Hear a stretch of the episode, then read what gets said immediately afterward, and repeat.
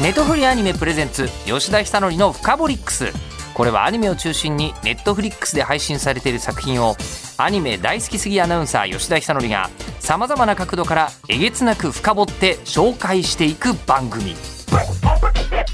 吉田久典深掘り吉田久典の深掘り深掘りックス。深掘りックス。ネトフリアニメプレゼンツ吉田久典の深掘りックス。では、えーリモートでここからご出演お願いすることになりますがネトフリアニメプレゼンツ吉田久典のフカボリックス8月12日からネットフリックスで全世界独占配信されるネットフリックスアニメ映画「モンスターハンターレジェンド・オブ・ザ・ギルド」からカプコンの藤岡要さんですよろしくお願いします。株式会社カプコンの藤岡です。今日はよろしくお願いします。あの藤岡さん今どこでどうなさってるんですか？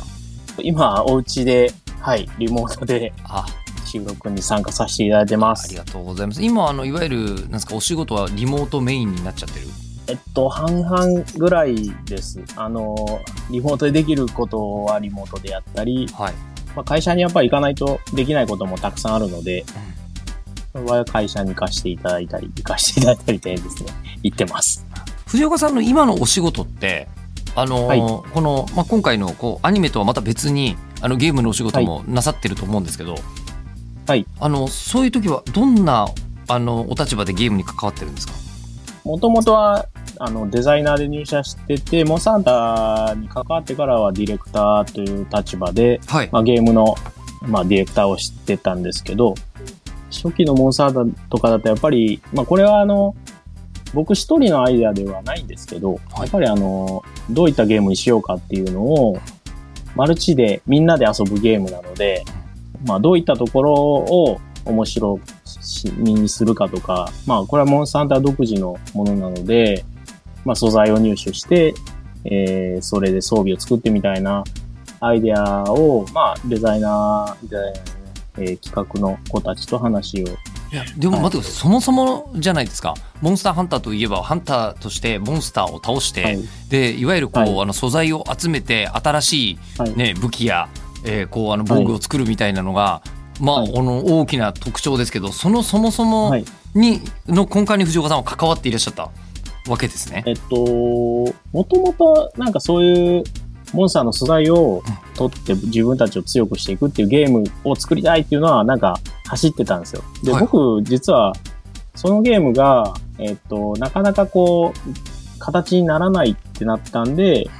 えーディレクターやってみてほしいって言われて、はい、初めてそのディレクターに参加していただいたので、アイデア自体はあったんですね。ただそれがゲームになかなかならなくて、へ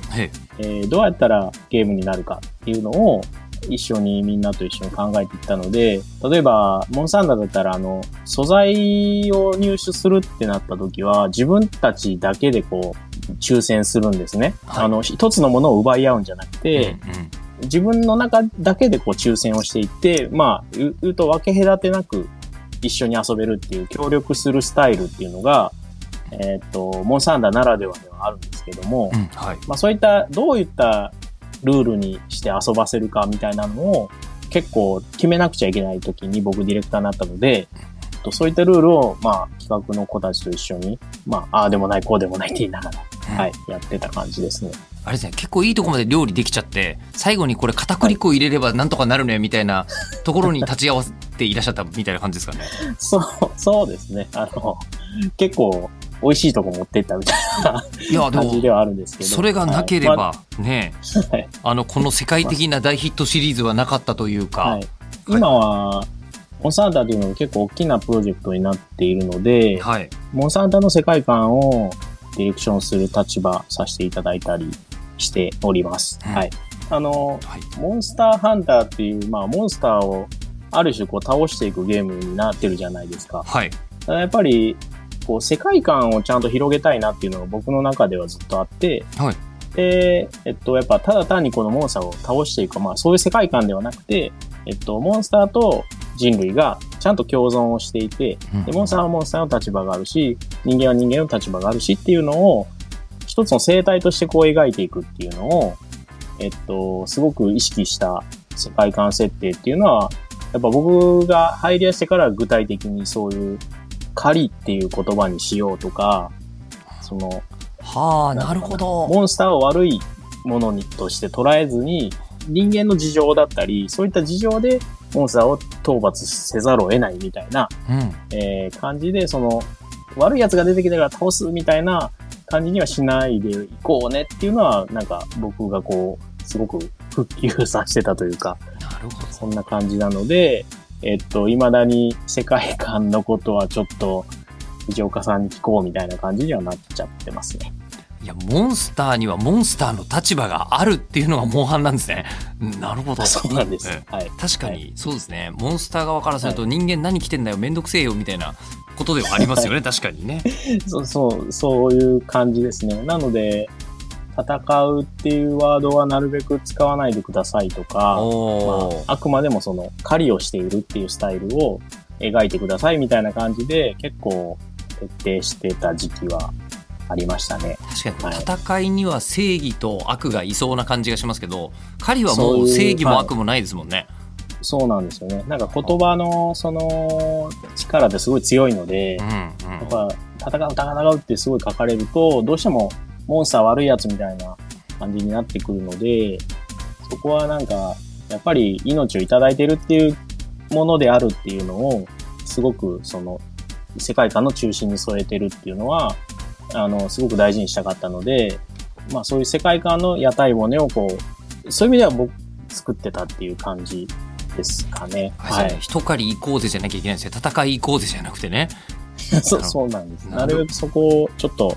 まあ、モンスターハンターならではの言葉に置き換えていってもらったっていうのはかなり初期にやってました。はい。その甲斐あって、モンスターハンターは2004年に登場して以来、シリーズ累計はい7200万本を売り上げているという、えー作品におかげさまと言います。えーで、ね、で今年はあの主演ミラ・ジョボビッチ監督脚本、ポール W.S. はいアンダーソンで映画化もされていて、であのこちらの映画も藤岡さんが監修されてたとお伺いしてるんですけど、あそうですね。まあ、あの基本的にはポール監督がすごく、そのモンスターハンターを、あのを愛していただいてて、で、すごくその映画化させたいんだっていうのを、その、おっしゃってて、で、やっぱ映画は映画の良さが絶対あると思っているので、えっと、なるべくそのモンスターハンター、まあ僕がずっとこだわってた部分っていうのを、こう、お伝えして、で、それをポールさん、ポール監督の方に咀嚼していただいて、映画にしていただいたって感じで、ポール監督もすごくその、ディティールのことまで、これは、これで OK かどうかっていうのはすごい聞いていただけたので、まあそういったところもちょっと僕の方で監修させていただいた感じですね。これまだ言えないかもしれないんですけど、まあ、要はハリウッド大作を撮る監督なわけじゃないですか。その、はいハリウッド大作を撮る監督からどんな質問がモンスターハンターについてこれなされるんですか？えっと、ポール監督で言うと、モンスターハンターのその、設定に凝ってるっていうのが、やっぱポール監督が気に入っていただいてた部分で、で、そういった部分がこう、描くときにすごくディティールになるから、いろいろ教えてほしいって言われてて、例えば、リオレウスはどうやったら火を吹くんだみたいな、構造を教えてくれみたいな。あれは何が燃えてるんだみたいな。えー、そんなこと考えてるんですか？あのそうそう、そうなんですよ。で、それはやっぱり藤岡さん、はいこ困るわけですか？ぼんやりとあるんですけど、やっぱり、その、ちゃんとしたオフィシャルでは、ちゃんと書いてなかった部分もあったりするので、えっと、今更ですけど、やっぱちゃんとそれを具現化して、えー、まあ、こういう構造でゲーム上は表現してます、みたいな話をさせていただいて、でもまあ、映画独特の表現っていうのもどうしてもあるので、その辺はあの、自己解釈していただいて、えー、監督の方に表現は委ねてましたね。まあでも監督とか本当にこだわって考える人たちはこれが燃えてるのがヘリウムなのかアンモニアなのかで違うみたいなことになるんでしょうねきっとねそそうなんですよ。そういうので、あれ何で燃えてるんだみたいな。うーん考えてたっていう感じですね。そうか今言ってしまってヘリウム燃えないなって今ちょっと思ったんですけど水素だね燃えるんだったらねそうやって、まあ、実写の場合でも作るのはそういう形になるという話だったんですけど今回は、えーモンスターハンター、レジェンド・オブ・ザ・ギルド」はいでこれあの2018年にプレスリリースがあって、えー2021年の、おやっと夏公開なんですけどあんまり情報出てないんですよ。